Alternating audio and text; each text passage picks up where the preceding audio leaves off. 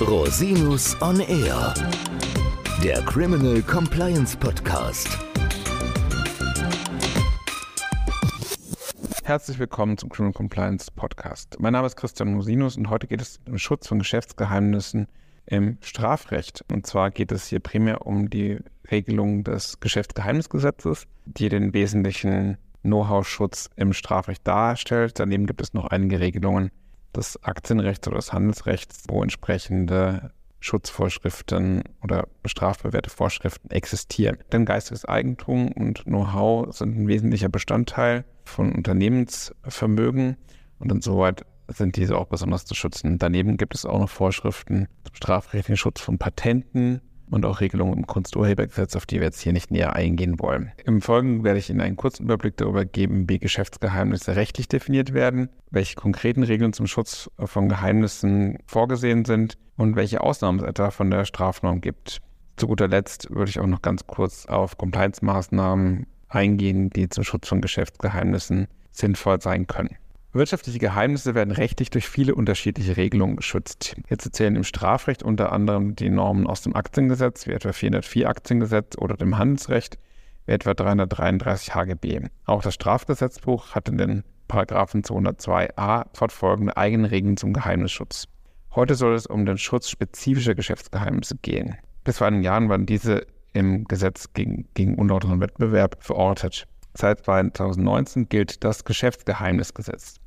Dort wurde der Begriff des Geschäftsgeheimnisses erstmal auch gesetzlich definiert. Ein Geschäftsgeheimnis hat demnach drei Kernelemente. Es muss sich um eine Information handeln. Das sind sowohl Ausflüsse menschlicher Gedanken als auch beispielsweise Algorithmen, Maschinencodes oder Kundendaten. Diese Information muss wegen ihrer Geheimheit einen wirtschaftlichen Wert haben. Das ist zum Beispiel dann der Fall, wenn die Offenlegung der Information geschäftliche Interessen, strategische Positionen oder die Wettbewerbsfähigkeit eines Unternehmens negativ beeinflussen könnte.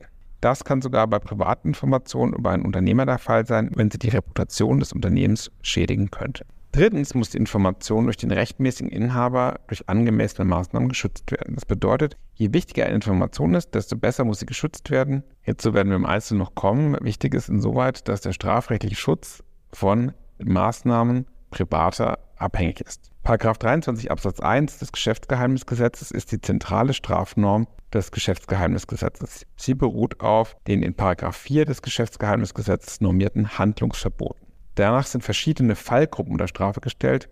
Die drei wichtigsten sind etwa erstens die Betriebsspionage. Diese erfasst bereits das Erlangen eines Geschäftsgeheimnisses. Das bedeutet, dass der Täter ein Geheimnis so in seiner Gewalt haben muss, dass er es nutzen oder offenlegen kann. Dies kann etwa durch einen Hacking-Angriff oder indem Dokumente kopiert werden erfolgen. Eine zweite Fallgruppe ist der Geheimnisverrat. Unter Geheimnisverrat versteht man das Offenlegen eines Geschäftsgeheimnisses durch eine angestellte Person. Dieses muss dem Täter oder der Täterin im Rahmen des Beschäftigungsverhältnisses anvertraut oder zugänglich geworden sein. Erforderlich ist auch, dass der Täter oder die Täterin noch bei dem Unternehmen beschäftigt ist. Eine dritte Fallgruppe ist die Geheimnishehlerei.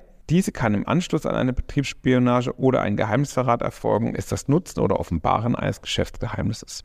Es gibt Fälle, in denen Geschäftsgeheimnisse offengelegt werden können. Paragraph 5 des Geschäftsgeheimnisgesetzes sieht Ausnahmen von den Handlungsverboten vor, die etwa eine Offenlegung eines Geschäftsgeheimnisses ausnahmsweise erlauben. Dabei ist die Vorschrift nicht als Rechtfertigungsgrund ausgestattet, sondern oder als Ausnahmeregelung in das Gesetz aufgenommen. Die Folge ist, dass entsprechende Handlungen im Ermittlungsverfahren nicht unter den strafrechtlichen Tatbestand fallen. So dürfen etwa Geschäftsgeheimnisse, die der Ausübung der Meinungs- und Pressefreiheit dienen, offengelegt werden. Dies betrifft insbesondere Fälle des investigativen Journalismus, die durch die, diese Regelung ermöglicht werden.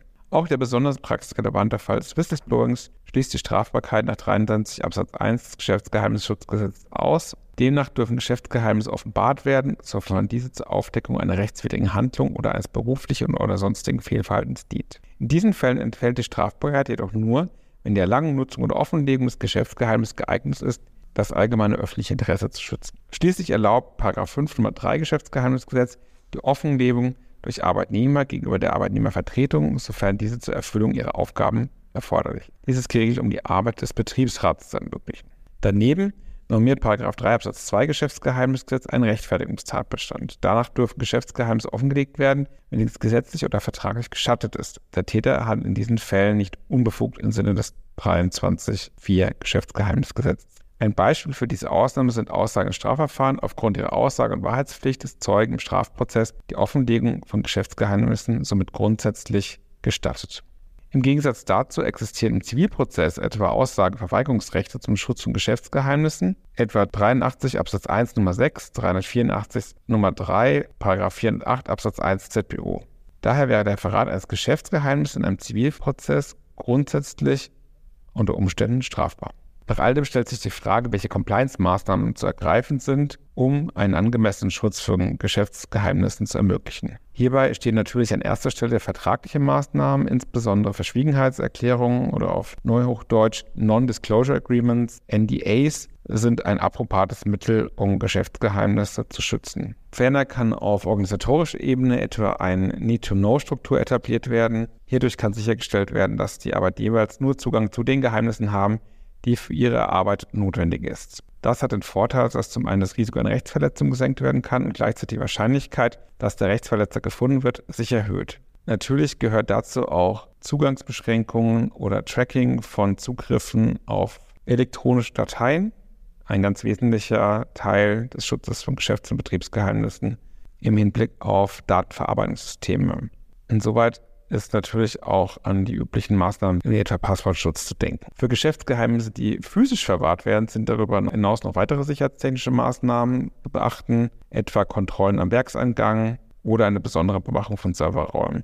Wie genau ein solches Sicherheitskonzept aussehen kann, hängt natürlich vom Einzelfall ab. Wichtig ist jedoch, dass eine deutliche Kennzeichnung von Geschäftsgeheimnissen erfolgt, um später in, bei der prozessualen Durchsetzung oder etwa beim Erstatten von Strafanzeigen klare Regelungsmechanismen vorweisen zu können. Herzlichen Dank, dass Sie sich wieder die Zeit genommen haben, den Podcast zu hören. Falls Sie Fragen haben, wenden Sie sich bitte jederzeit gerne an mich unter info@rosinus-on-r.com. Bis zum nächsten Mal. Ich freue mich auf Sie. Der Podcast stellt lediglich einen allgemeinen Überblick über rechtliche Themen dar und ersetzt selbstverständlich keine Rechtsberatung zu konkreten Fragestellungen im Einzelfall. Bei Fragen wenden Sie sich an Rechtsanwältinnen und Rechtsanwälte Ihres Vertrauens, natürlich auch gerne an uns. www.rosinus-on-r.com oder unter www.rosinus-partner.com.